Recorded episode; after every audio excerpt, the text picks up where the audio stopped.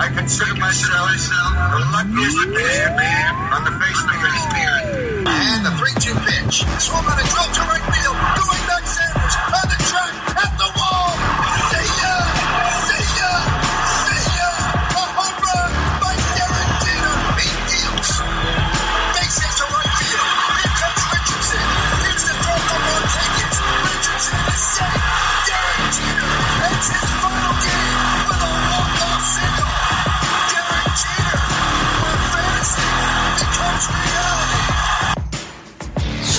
Señoras y señores, ladies and gentlemen, ahora presentamos, now presenting, la semana de los bombarderos.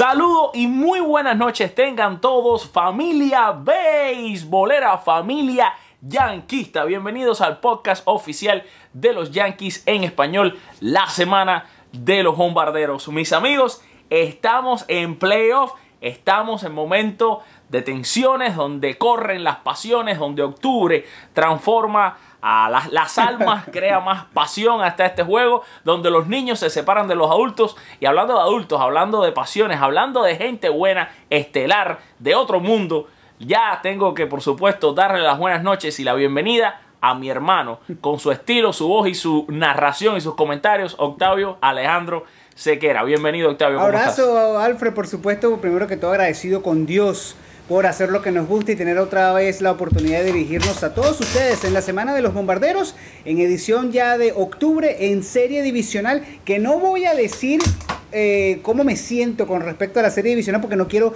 hacerle ningún tipo de jinx a esto. Solamente basta con decir que ha sido el comienzo que todos estábamos esperando. Cuando digo todos, me refiero a la afición yanquista. Era el comienzo que estábamos esperando y ojalá se pueda mantener ese gran momento que ha mostrado la ofensiva de los Yankees en estos dos primeros juegos, eh, demostrando pues que realmente um, es una cuestión de, de next man up, next man up, eh, el próximo hombre en, en salir a flote y que es un esfuerzo colectivo, lo cual tiene a los Yankees pues en una muy buena posición. No, así mismo es Octavio y es lo que hemos visto. Eh, el primer juego, Octavio, desglosando un poco lo que ha sucedido hasta ahora, era un juego de ofensivas, era un juego en el que sabíamos que íbamos a ver a dos equipos que producen muchísimas Sí. carreras, dos equipos que tienen mucho poder y fue como nos lo recetó el doctor. Ambos equipos llegaron bateando, pero los Yankees batearon más y a la larga se impuso lo que yo tanto he dicho, lo que tú tanto has dicho, los Yankees con un mejor bullpen y ese bullpen marcó la Sí. diferencia, como mismo hoy el bullpen volvió a marcar la diferencia a pesar de que bueno, una carrerita que le hicieron ahí al final a Jonathan Loaiziga, pero Tanaka estuvo muy Claro. bien y lo habíamos Sí, hablado señor. también y realmente este picheo de los Yankees, el abridor, podemos decir que es un picheo un poquito mejor que el de los mellizos y un bullpen que es mucho Sí. mejor que el de los mellizos y a la larga me parece que esto le va a terminar pasando factura al equipo de Minnesota y los Yankees probablemente se muevan a lo que es el próximo paso de los Astros, pero evidentemente queda serie por Claro. jugar. Ya tú lo decías, no queremos ser los aves de mala, de mala- de, de que le demos la mala suerte, ¿no? La, como ustedes dicen los La venezolanos, pava, eh, la pava, pava. ¿no? La pava a, a los Yankees, porque realmente todos los juegos son Claro importantes. sí. Fíjate, yo ayer, a- en, ayer no, antier, cuando pasó el primer juego, hicimos un cafecito Sí, histórico. Se conectaron más de 5 mil personas en un minuto. Ahí, al, al- o sea, en, en todo el programa se conectaron en vivo. Después, bueno, siguieron aumentando las visualizaciones. Pero ese programa que fue muy interesante, yo les decía, el juego más importante de, de todos es el segundo. ¿Por qué? Porque si los Yankees caen, Tanaka, que en casa pichea súper bien, que es un pitcher súper efectivo. Si cae, la serie se empata a uno. Y entonces vas a Minnesota con Luis Severino pichando, un hombre que ha quedado de ver en, En postemporada. Y entonces puede ser tú el que tenga la, la espalda contra la pared. Y ojo, te digo, Vamos a ver qué Severino es el que vamos a ver ahora en Minnesota mañana, Octavio. Y si este Severino es el que hemos visto hasta ahora, los Yankees se le puede complicar la cosa porque Paxton no me convenció No, en ese primer juego. tampoco. Y entonces ahora tendría que lanzar un cuarto juego. Pero bueno, si viene un Severino eh, dispuesto a borrar la imagen fea que ha dejado en las dos postemporadas anteriores, pues ya entonces los Yankees estarían terminando la serie. Quiero que me analices un poco Eh, ¿Qué te pareció esto que más o menos he hablado hasta ahora? El primer juego. ¿Qué crees de la salida de Paxson? ¿Qué te pareció Tanaka esta noche? Háblanos un poco. Bueno, hay que decir que eh, ya hoy domingo la serie se puede acabar mañana, lunes en el Target Field. Y hay que mencionar dos cosas en esta primera de cambio. Dos primeras victorias en las cuales eh, se ha impuesto la ofensiva. Globalmente el mejor lanzador ha sido Masahiro Tanaka de todos los que se han pasado por la lomita. Eso incluye a James Paxton. Hay que destacar, y yo he sido un grandísimo crítico de su firma. Para mí fue una firma que quedó a deber, para mí le pesaron las rayas, pero tuvo una buena presentación como relevista en el juego 1 Jay Happ. Y si esa va a ser la labor de Happ, para reforzar, que era lo que él hacía básicamente en sus años eh, de carrera. Él después se transforma abridor, pero en sus años de inicio de carrera, inclusive dentro de su carrera, con los equipos anteriores, se había intercalado como el relevista y como abridor. Y si él vuelve a ser un relevista importante para este bullpen de los Yankees, yo creo que esa puede ser la mejor eh, contribución, colaboración que él pueda hacer. Eh, quiero mencionar que me ha encantado que en los dos primeros juegos Brett Garner ha sido el tercer bate. Eso no lo vio venir nadie. Nadie pudo anticipar que Brett Garner iba a ser el tercer bate de los Yankees en, el juego, en juegos de playoff. Brett Garner.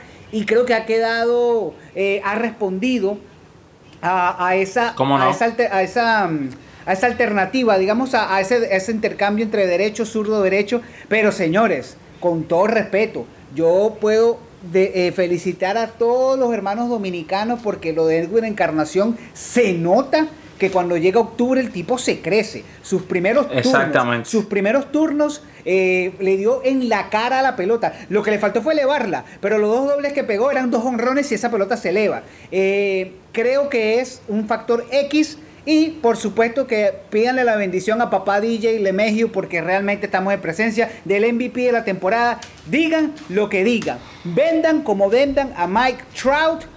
Señores, el bateo clutch de DJ LeMahieu no lo niega nadie. No va a ganar el MVP porque lamentablemente, lamentablemente estamos en una era más donde se premian eh, números sabermétricos. Y bueno, ya eso es una batalla perdida. Lamentablemente hay que mudarse hacia allá y va a pesar más el WAR, y va a pesar más el, el, el, OPS, y va a pesar más el, el on-base percentage, pero dame a un DJ Lemegio, dame un DJ Lemegio todos los días para colocarlo en la, en la postemporada. Y qué bueno cómo respondido. Se falló sus primeros turnos, terminó entonces después con cuatro impulsadas, con un honrón que todavía no ha caído. En el segundo juego fue dominado, pero sin embargo pega un hit y, prende la chispa y además te juega tres posiciones en el cuadro. Entonces, realmente me encanta lo que veo de DJ Lemegio, es lo mismo que habíamos visto en la, en la temporada regular.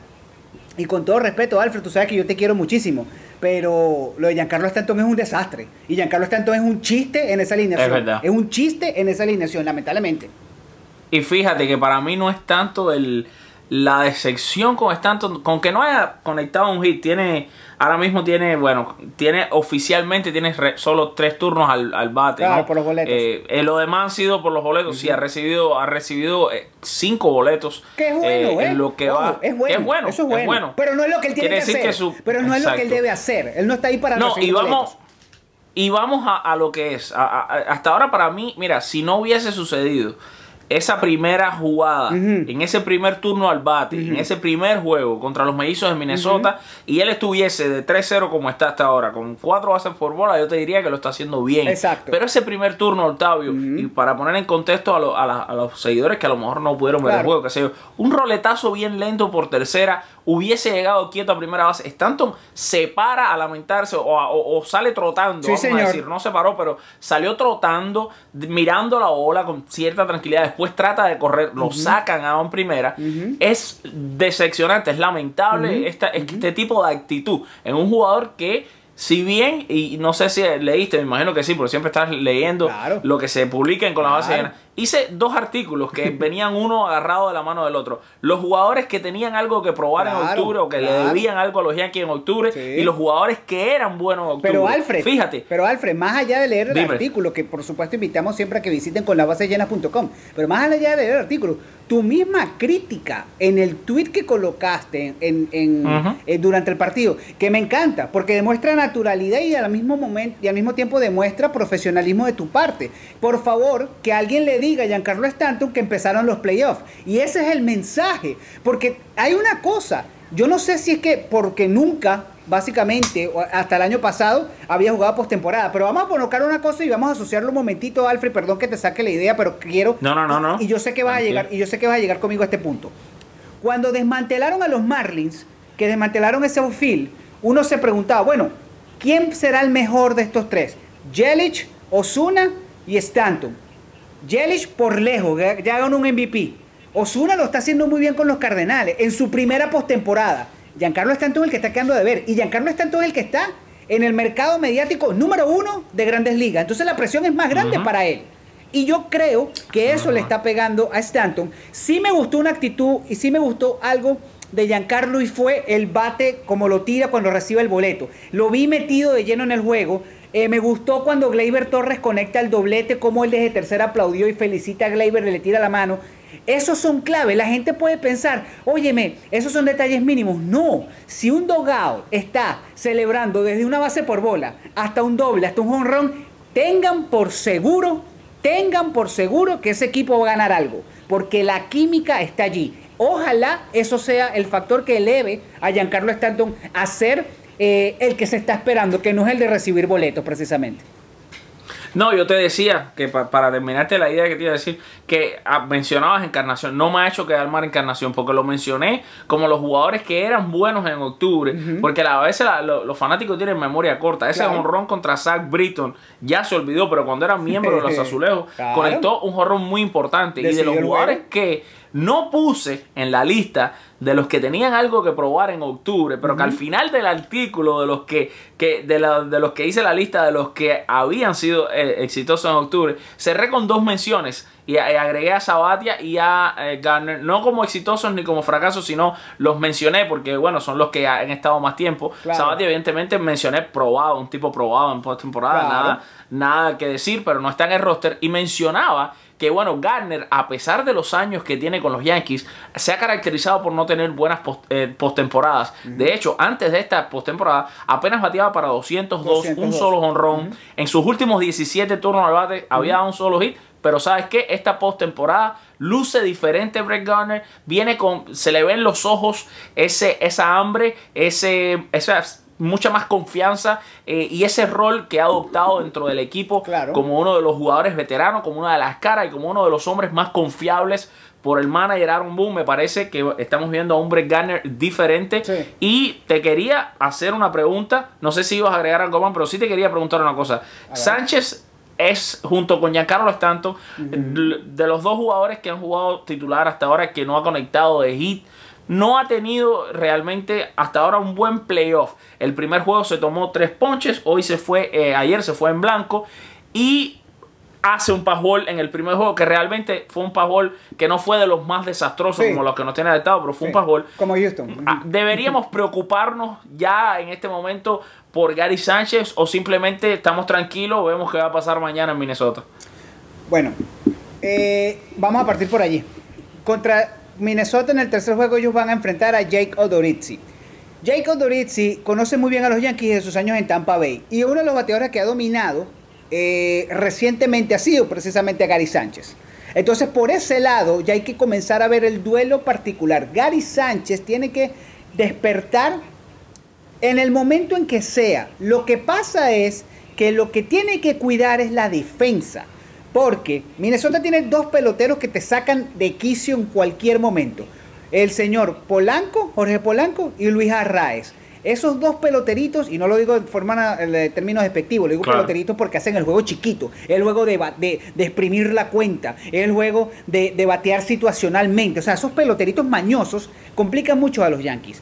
Eh, y creo que si Gary Sánchez refuerza la defensa cuando estos dos estén en base, si Gary Sánchez refuerza la manera de, de- llamar envíos ante estos dos, si su colaboración en el plato como receptor, guiando a Severino en este caso, al bullpen en este caso, todavía puede recibir un free pass en cuanto al bateo, en cuanto al bateo, porque la ofensiva lo está respaldando. Está LeMahieu, está Encarnación, está bien como lo queramos ver, Didi Gregorio es un despertar. Va a despertar, yo creo que va a mejorar Aaron Judge. No hemos visto lo mejor de Judge, aunque hemos visto destellos y eso va a mejorar. Y puede ser que despierte eh, Giancarlo Stanton. Entonces, él tiene más eh, comodines. Como tiene, los Yankees tienen más comodines ofensivos, pero necesitan que Gary Sánchez esté en óptimas condiciones a la defensiva, sobre todo para guiar a los lanzadores y para proteger, proteger en el sentido que se mantenga eh, eficiente en el pop time, eh, retirando los corredores en las bases y sobre todo eh, cuidando el home plate cuando estos tipos como Jorge Polanco, como Luis Arraez, que son bastante mañosos corredores en las bases y que son bateadores que son bastante escurridizos, él pueda vencerlos en el juego mental y en el juego en las bases. Si él cuida su defensa, los Yankees van a estar bien porque tienen otras características ofensivas para superar el bajón de Sánchez. Por ahí sí me preocuparía, porque Austin Roman no tampoco te garantiza eh, el brazalete que tiene Sánchez, aunque te puede garantizar un mejor llamado a los lanzadores. Pero tú esperas que eh, Gary Sánchez sea tu, tu catcher y tu receptor titular. Y yo creo que si responde a la defensiva, todavía se le puede dar un pase. Si esto no mejora para la serie de campeonato contra los Astros, entonces ya eso sí es un problema. Pero por ahora, que mejore y se mantenga firme en defensa y después se pueden ocupar de la ofensiva, que creo que va a llegar también. Creo que es una cuestión de tiempo. Ahora, yo te, iba, yo te iba a hacer más bien una pregunta, ¿no? Vamos a decir que, desafortunadamente, Severino falle eh, la salida de mañana. que esperamos que no. Ok. Falla. Severino. Cuarto juego contra Minnesota. ¿Abrirías con Jay Happ o le darías otra vez la bola a Paxton? Fíjate que es una pregunta interesante. No, es interesantísima. es Hay que tener en cuenta para, para poner un poquito también y para yo ayudarte en tu decisión. Paxton eh, las- lanzó un, el sábado. Quiere decir que descansaría domingo, lunes Martes. y ya le tocaría. No, ya le tocaría lanzar el martes. Vamos No, no, no, no, no, Paxton lanzó el viernes. Paxton El viernes, el viernes, perdón. Sábado, Por domingo, lunes, lunes. tendría tres días Tres de días de descanso nada más. No, no, y olvídate, y Paxton no es ni Sabatia, ni Petit, Exacto. ni ninguno de los caballetes que han tenido los Yankees. Yo creo que él va a tener que ir con Hap. Sí, pero ¿sabes qué? Vas con Hap y con todo el mundo en el bullpen calentando el primer inning. ¿Sabes O sea, qué? Pero a mí, a, mí me- a lo mejor a mí me gustaría ir con el opener en ese juego. No sé qué te Claro, parece. te la compro, no, te la compro, te la compro. Es más, es más.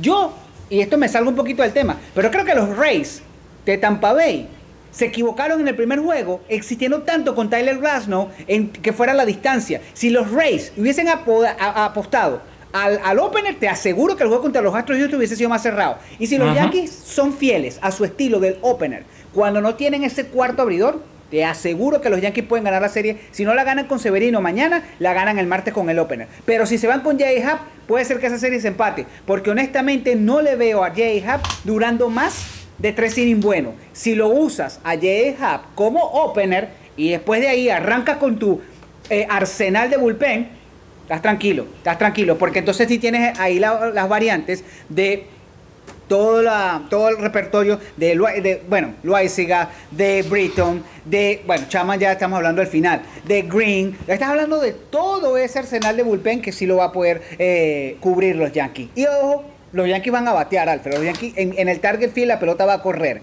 Entonces, Sí. ta- va a ser una guerra de batazos. Si, si bien sabemos que hasta, hasta el momento los Yankees han respondido porque han hecho 18 carreras en dos juegos, eh, a un promedio de 9 por partido. Si eso lo mantienen, entonces tienen un grandísimo colchón para, para apoyar a quien quiera que sea el abridor. Eso también hay que tenerlo en cuenta.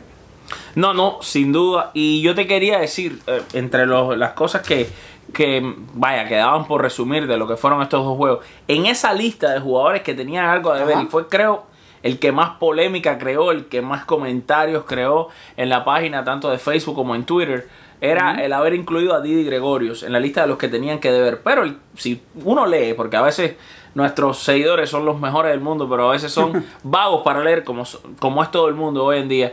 Eh, a veces leen por arribita. Hay que, hay Claro. que leer. Lo que quise decir era que tenía algo que probar porque terminó muy mal la temporada regular. Exacto. Pero estamos claros que Didi ha sido siempre un hombre de grandes momentos Sí. desde que está vistiendo esta camiseta Sí. en la postemporada. Y, Y bueno, lo demuestra, lo demuestra ayer con ese, ese honrón con la base llena, ¿no? Claro, claro, claro. Y además su defensa. Tú sabes, una de las cosas que, que preocupa, y no lo hemos mencionado mucho, es el bajón de Urchela, ¿eh? Cuidado con eso. Cuidado con eso, porque si Aaron Boone ve que Luke Boyd puede hacer un mejor trabajo que Urchela, DJ le mejor pasa a ter- a tercera base. Eso, eso, está, eso está allí. Eso está allí. Vamos a estar claros. En el infield, Urchela es el. Es el, es el- es el- Pero bueno, dio dos giles ayer. Octavio. Pero dio dos giles ayer, por lo menos ya, Claro, aunque sea, tiene claro. dos hits. Pero fíjate una cosa. Didi está seguro, ese es mi punto. Que Didi Claro, está claro, yo, yo entiendo el punto. Gleyber está 100%. seguro. DJ está seguro. Urchela es el talón de Aquiles Claro. allí. Y entonces, entonces, como estos peloteros, y te lo digo porque de los que tú, de los que mencionabas que todavía tienen, que quedaban a deber por cómo terminó la temporada Didi. Independientemente que haya terminado la temporada mal, está bien que tú lo hayas colocado en la lista, pero te aseguro que ese no está en ninguna lista de Aaron Boone. O sea, lament- ah, Boone no, no duda para nada de, de lo que pueda hacer Didi Gregorio y creo que lo tiene ahí como intocable para reemplazarlo. En el caso tal de reemplazar a alguien sería Urchela, que Urchela, no, obvio, la defensa de Urchela a mí me da una tranquilidad terrible, pero terrible en el sentido, en el buen sentido de la palabra, o sea, una Claro. tranquilidad notable. Yo si fuese lanzador de los Yankees tuviera con los ojos cerrados, batea por tercera todo el tiempo porque eso es un guante ahí, pues seguro, fijo. Claro. Y, y si va a seguir bateando como bateó en la temporada regular, genial. Ahora, eh, pasando a esto, pasando a esto, y es una pregunta que le tengo eh, no, también a la afición. ¿Cómo manejas el escenario si Giancarlo Stanton no te, no te sigue respondiendo? ¿Vas a seguir entregando un out o comienzas a utilizar a Luke Boyd? Porque esa es otra. Eso puede ser otra variante allí. Eso es otra variante allí. Lo- lo- el- la cuestión es que Luke Boyd es primera base y más nada, o designado. Claro. No vas a- no- no- o, o tendrías que colocar a... El problema y- es que- en Encarnación es lo mismo. En Bueno, Encarnación es únicamente, sí, pero únicamente entonces que fuerces a Díaz a jugar jardines, no, no creo que va a pasar Exacto, y no lo vas a probar eso en octubre. Ya eso. yo No, creo que eso no, sí es eso no se demasiado. prueba, claro, eso es Ya demasiado. eso es Entonces, creo que eso de hecho, cuando único jugó jardines fue en los sprint trainings. Claro, claro. Y, y, habría que, bueno, buscar esas estadísticas, porque realmente no, Sí. no, no dudo que no lo pueda hacer bien, porque me ha probado que Ese tipo buena- lo hace buena todo posición. Exacto, exacto. no lo- Ah. Es increíble, es increíble. Pero Es te soy sincero, te soy sincero, me gusta el panorama de los Yankees más allá del 2 a 0, me gustan las 18 carreras que han fabricado. Me gusta la, la, la, la responsabilidad como la asumió Masahiro Tanaka, que respondió en casa. Eso lo hemos, yo creo que eso fue uno de los pocos puntos que tú y yo coincidimos, que Tanaka Sí. eh, eh, en casa, en playoff es otra cosa. No, y, y en general sí, en playoff. genial. En general en playoff, Octavio. No, claro, pero en casa se 1.50 ve de efectividad en postemporada antes de hoy. Claro. Claro. y ese, ese número tiene que haber bajado. Sin duda. Y quiero hacer una mención. Esto en base a todas las postemporadas, eh, a todo lo que estamos viendo en los playoffs. Los Yankees no pueden tener una actitud de eh, pelotero, o ningún pelotero de los Yankees tiene que repetir lo que pasó con Giancarlo Stanton. Y eso lo vivieron los fanáticos de los Bravos de Atlanta, se critica con la eh, eh, inmadurez de Ronald Acuña, que gracias a Dios después él mismo recapacitó y ofreció disculpas. Claro. Eso, ese tipo de béisbol no puede. El béisbol sin hustling, sin, sin, sin garra, sin ganas, no lo juegues en octubre. Quédate en tu casa porque no vas a poder jugar así. Entonces, eso también me gustó. Eso lo menciono por lo que decía anteriormente. Que están celebrando mucho. Tú los ves de lleno del juego. Es un ponche y tú ves cómo salen todos. Y es una cuestión de que, bueno, para arriba, para arriba, para arriba. Pegan un hit y es vamos, vamos, vamos. O sea, esa química tienen que mantenerla. Ahí va a estar la clave para poder eh, seguir avanzando eh, en serie. Dios mediante mañana terminen la serie eh, contra los mellizos y puedan ganar un poquito más de tiempo. Porque creo, creo, tengo un feeling que la serie contra los Astros y los, um, los Rays de Tampa Bay, yo creo que esa serie se puede ir a cinco juegos. Tengo un feeling. A lo mejor me equivoco, a lo mejor me equivoco, pero en Tropicana Field va a ser interesante cómo los Rays puedan eh, responder ante los Astros. Y si estiran un poquito más, mejor para los Yankees, porque si esa serie, por ejemplo, si esa serie, por ejemplo, llega a cinco juegos, ¿quién va a abrir el quinto juego de los, de los Astros? Justin Verlander. Entonces por ahí tú te quitas a Verlander en Houston. Ya por ahí te quitarías a Verlander en Houston. Entonces a Verlander los Yankees lo enfrentarían en Nueva York, que quizás sería un poquito más vulnerable, ¿no? O sea, no sería tanto ese peso. Entonces son mínimos detalles que pueden contribuir. Por eso los Yankees tienen que cerrar la serie, tener un tiempo de descanso y ligar que los Rays de Tampa Bay por lo menos estiren esta serie a, a cuatro o quizás Dios mediante cinco juegos para quitarle esa, esa pelota a Justin Verlander en el primero de la serie en Houston. Genial. Octavio, ahora en- entrando en lo que viene siendo un poco un análisis que es importante y que creo que es necesario.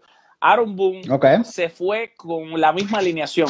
Y, y cuando terminaba el primer juego en el cafecito, eh, decían, bueno, ahora tiene que poner a jugar. Y yo dije, la y no ganador no se cambia. Eso me lo enseñaron a mí los viejitos Y a mí siempre yo, yo lo decía que era de los niños, yo estoy seguro que tú igual, que te gustaba andar con los viejitos, porque los viejitos te enseñan mucho. Y cuando hablan de béisbol es fascinante. Entonces, siempre te dicen, la no ganador no se cambia. Y Aaron Boone no lo cambió, eh, demostrando varias cosas. Una, en, de que es un director que es tan increíblemente bueno lo que ha hecho este año, que no está dirigiendo sabermétricamente, porque la sabermetría te pide cambiar el line constantemente. Él cometió ese error en su primer año como manager de los Yankees. Sin embargo, ahora confió en su alineación, la dejó, volvió a responder. La pregunta es contra Jake Odorizzi. ¿Te vas con los números, comienzas a hacer un poco eh, tu parte sabermétrica del asunto o dejas la misma alineación? No, dejo la misma alineación si me está funcionando. Eh, recordar que la alineación que utilizó para abrir la serie fue contra el señor oh, Berríos, eh, la máquina Berríos, y es un lanzador derecho como lo es Odorizzi. Entonces esa alineación ya dio frutos, ya me rindió. No hay un cambio significativo en, el, en cuanto al formato que va a presentar Minnesota. Es decir, no es que va a venir un lanzador ahora zurdo, no es que ahora va a venir un lanzador eh, de estos que la, lanza, la, redundancia, por del lado del brazo. Nada, nada, nada. Es decir, es otro derecho que van a enfrentar. Otro derecho y otro abridor convencional, como es Jake Odorizzi. Para nada. Y quiero, quiero, quiero decirte una cosa. Respondo a la pregunta fácil. No cambio la alineación, pero me voy a extender un poquito más con esto. Gracias, Aaron Boone, por recapacitar y cambiar la manera de dirigir de un año para otro. Ojo, el año, en su primer año ganó 100, 100 partidos, perfecto, pero se equivocó notablemente en muchos de esos partidos. ¿Te acuerdas que tú y yo hablábamos de que no sabíamos cuál era el line que iba a tener? Eso no pasó este año. Creo que la madurez de Aaron Boone de regresar al robo de base, al bateo de corrido, al toque de bola, me encanta. Y eso hay que respetarlo. Se ve el sello de Aaron Boone en este equipo. El año pasado era un equipo lleno de talento que llevaron al manager, así como el Miami Heat, como LeBron, Wade y Bosch llevaban a Spoltra. Bueno, así más o menos llevaron a Boone el año pasado los Yankees. Este año no. Este año sí se sentido muy, pero muy de lleno el sello de Aaron Boone por las lesiones de los Yankees. Y no nos olvidemos de esto. Freaking, para no decir, para no decir como lo dijo, freaking Savages in the Box. Ese día, ese día cambió todo para los Yankees. Ese día se dio, se sintió que los Yankees tenían un manager. Y eso para mí es el momento turning point de la temporada, por lo menos de Aaron Boone. Se siente que este, este equipo es de Aaron Boone. es de él, exacto, es de él, es de él, es de él. Y eso es importante que, porque sabes qué, desde que inclusive, con todo el respeto que pueda sentir Joe Girardi Tú sabías que el año del 2009, cuando fue campeón, ese equipo era Jeter, Mariano, Posada y Petty. Y entonces Girardi, ok, perfecto. Este equipo, este se siente que es el equipo de Aaron Boone. Sí, sí, este por donde tú lo quieras. Este es su equipo. Este es su equipo. Y Octavio, el juez que lo ponía en la lista de los jugadores que se crecen en octubre, se sigue creciendo. Este hombre mm, está batiendo 500 Octavio, pero además de los de 500, consumiendo unos turnos al bates que unos al bate que da, mm, vaya, deseo de aplaudir la cantidad de bases por bola, la cantidad de lanzamientos que hace al lanzador. O sea, estaba mirando una lista que está entre los 10 bateadores que más picheos ven por turno al bate en grandes ligas. Y pensar que todavía hay ciertos eh, cafres, como se dice en mi país, que puedan decir que este muchacho es un ponchón. Este muchacho es un bateador fino. Este es un bateador de clase, es un bateador fino es verdad, se poncha porque a la hora de irle a, esa, a esas bolas que son buenas, hace un swing muy grande. Y también sumarle a eso la famosa zona de strike de Aaron Boone, un video que yo hice en, en, YouTube, que medio que hasta se tuvo muchas reproducciones, donde yo decía, es injusto que le canten strike a este hombre. Lo que, lo que es un strike por lo que es un lanzamiento debajo de la rodilla para él. un strike para los demás bateadores, pero para él es prácticamente tiene que golpear la bola. Así que nada, Octavio, vamos a un poco de resumen ya para finalizar este programa. Hoy, evidentemente, no vamos a tener los tres strikes, estamos bien sumergidos no, vamos a esperar. la temporada, exacto. Exacto. Y, tenemos una temporada muerta para hacer strike, para hacer trivia y para hacer muchas otras cosas ya más originales. Cerrando un poco, Octavio, quiero que me digas, bueno, que diga, me digas tú qué, qué, va a pasar mañana, cuáles son las claves para la victoria mañana, cuáles son las cosas que tenemos a, que mirar en el juego, qué puede ser peligroso para los Yankees y después te doy yo mi opinión y así cerraremos entonces el show. Bueno, comienzo con lo peligroso para los Yankees. Va a ser el, la continuidad de Nelson Cruz, Miguel Sano y de y cuidado que alguien no ha despertado para los uh, mellizos de Minnesota. Por lo menos no se vio bien en, los primer, en el primer juego y es Rosario. Y ese hombre se despierta, amárrense porque va a ser una, una, una ofensiva temible. Polanco, me quito el sombrero, peloterazo, Polanco, peloterazo, realmente. Yo te voy a decir una cosa, yo me molesté cuando yo vi que él era el abridor de la Liga Americana en, la, en el juego de las estrellas, porque bueno, por ahí está Francisco Lindor, que es el mejor campo corto. Mira, Polanco es pelotero de lo bueno, o sea, peloterazo, Jorge Polanco. Me encanta ese pelotero y va a ser un baluarte para Minnesota. Por ahí es el peligro, que se despierten esos bates honroneros de Minnesota.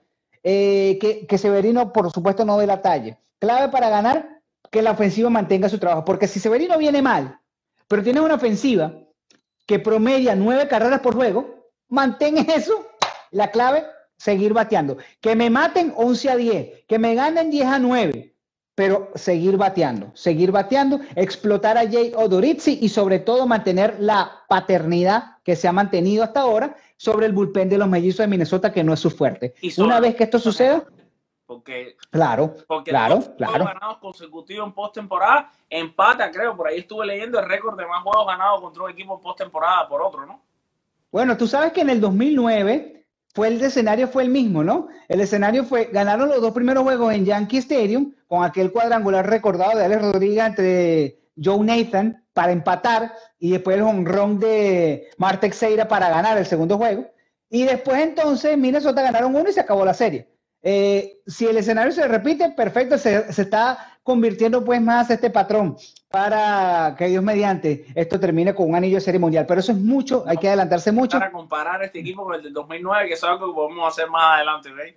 Más adelante lo hacemos, pero te digo una cosa, no se parece tanto. Lo que se parece es una cosa. No, no se parece tanto, no se parece tanto. Porque, para empezar, ¿quiénes son los. ¿A quién podemos poner en el lugar de Jeter, Mariano? No es, hay. es que aquel era un equipo de figuras veteranas en sus últimas Exacto. temporadas. Este es un equipo de una sangre joven, esto es otra onda. Ujú. Este es más los Yankees del 96. Exacto, exacto. Este es más 96, 97, 98, por ahí.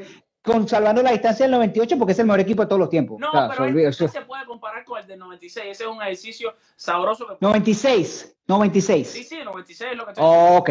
Sí, sí, sí. Fíjate que es sí, un ejercicio sí. que se puede hacer y que, bueno, más adelante Sí. podemos hacer. Nada. Octavio, yo por mi parte no tengo mucho que agregar. Dijiste todo. Mira, creo que la ofensiva no puede parar de producir, ¿ok? De, los, de Ujú. parte de los Yankees. Creo que evidentemente, bueno, Severino tiene que tener una buena salida. Creo que es muy importante este juego para los Yankees porque de perder Severino, espaldas contra la pared, viene Happ, no tengo confianza en Happ. Se puede Yo tampoco. en un quinto juego cualquier cosa puede pasar. Así que mis amigos de los Yankees todavía no abran la champán. Este tipo de series cortas es preferible guardar la champán bien hasta el último out. Incluso es más Así fácil a veces celebrar una serie de 7 a ganar 4 que una de 5 a ganar 3. Así que estén tranquilos, no, no estén todavía celebrando antes de tiempo, pero evidentemente los Yankees, bueno, van muy bien contra un equipo ya Claro. que acá hay una paternidad, que, que, que es un equipo que los Yankees históricamente están dominando y han dominado. Claro. Ahora, también creo, lo que, como tú, que hay ciertas figuras de Minnesota que, a pesar de que están, han estado bien en los dos juegos, Ujú. pueden todavía estar Ujú. mejor. Y hay jugadores Exacto. que sí no han estado bien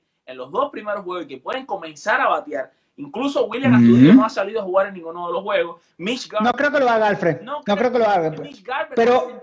Ese sí. Ese sí. Ese sí. tampoco ha tenido un super protagonismo. Cuidado con Pero puede ser. Exacto. Exacto. Cuidado con Max Kepler, el alemán, que tampoco Ajá. ha tenido una gran serie y de pronto puede Ujú. explotar. Es un tipo que tiene mucho talento también. Sí, O sea, hay sí, varios sí. jugadores en ese equipo, porque ese equipo es un, es un camión de leña también. Claro, claro, claro. Tiene una batería que no tiene nada que enviarle a los Yankees. Cuidado, bueno, por, por alguna Ujú. razón terminaron con un jorro más que los Yankees. O sea, este equipo, esos bateadores hay que mantenerlos ahí sin batear. Y los que están Ujú. bateando, como Cruz, como Polanco, bueno, tratar de contenerlos y que Severino pueda contener esa alineación, llevarla hasta el punto de que lleguen cinco innings, se lo entrega al bullpen y yo creo que el, el bullpen termina cerrando el juego. Los Yankees, mi pronóstico creo, van a ganar en tres juegos, pero de todas maneras, Amén. de todas maneras, un ojo, ¿no? O sea, no celebrar antes de tiempo. Octavio, nada, despídete de- del público que nos quiere muchísimo, que te quiere muchísimo, Seguro. que están disfrutando de esto que estamos haciendo. Estamos dando una cobertura única de lo que está pasando Así en la es. temporada, ¿ok? Así es. Antes de hacer nuestra despedida, como siempre lo hacemos, por favor, aquello patirrojo que ahora se están disfrazando de los mellizos de Boston. Oye, son los medias rojas de Minnesota. No, no, y van a ser después los Medias Rojas de Tampa o los Medias Rojas de, de, de Houston. Sí, sí. Absténganse, absténganse, absténganse. Aquí no hay democracia, aquí no hay democracia. Usted, su equipo está eliminado, usted no opine. O sea, usted no opine, no se meta, no se ha metido bostoniano, no se meta, no se meta, no se meta. Aquí no tiene lugar, ¿ok? Perfecto. No, Aquí esto se llama yanquitadura. Yanquitadura, chicos. Y si tu equipo no llega, no te metas. ¿Ok? Bueno. Ese, ese, prometido, ese prometido lo vamos a, a re- a reproducir por ahí en las redes sociales. A la gente que nos quieren y por supuesto recordarles que durante la semana no los vamos a abandonar. Vamos a estar No. después de los juegos, por supuesto, con nuestro Cafecito. cafecito con los Yankees. Estamos tratando de ver cómo lo podemos hacer. Por favor, para que por favor. también, porque, porque el otro día no pudiste entrar, pero vamos, vamos a solucionar ese problema. Y nada, Así es. decirle adiós a la gente. Por supuesto que sí, señores. Gracias nuevamente por todo, por conectarse. Compartan el video, participen con nosotros, pero siempre recuerden algo. Busquen de Dios. Con Dios, todo. Sin Dios, nada. Dios me los bendiga. Un abrazo grande y vamos a seguir camino a la postemporada y que esto sea lo más grande, con lo más grande, como decía el, Jorge- el filósofo Jorge Ebro, que por cierto está haciendo un buen trabajo ahora. Sí. El filósofo Jorge Ebro. Lo más grande con lo más grande. Un abrazo, Jorge Ebro. Y aquí menciona aparte, Alfred, te estás votando, te estás votando con la UM. Me estás haciendo que me guste la UM, que estoy en Ohio State ahora, pero bueno, me gusta, sigo la UM por ti y ojalá las cosas sigan mejorando. Un abrazo grande a todos, Dios me los bendiga y seguimos ganando. Amén. Gracias, hermano. Se les quiere muchísimo.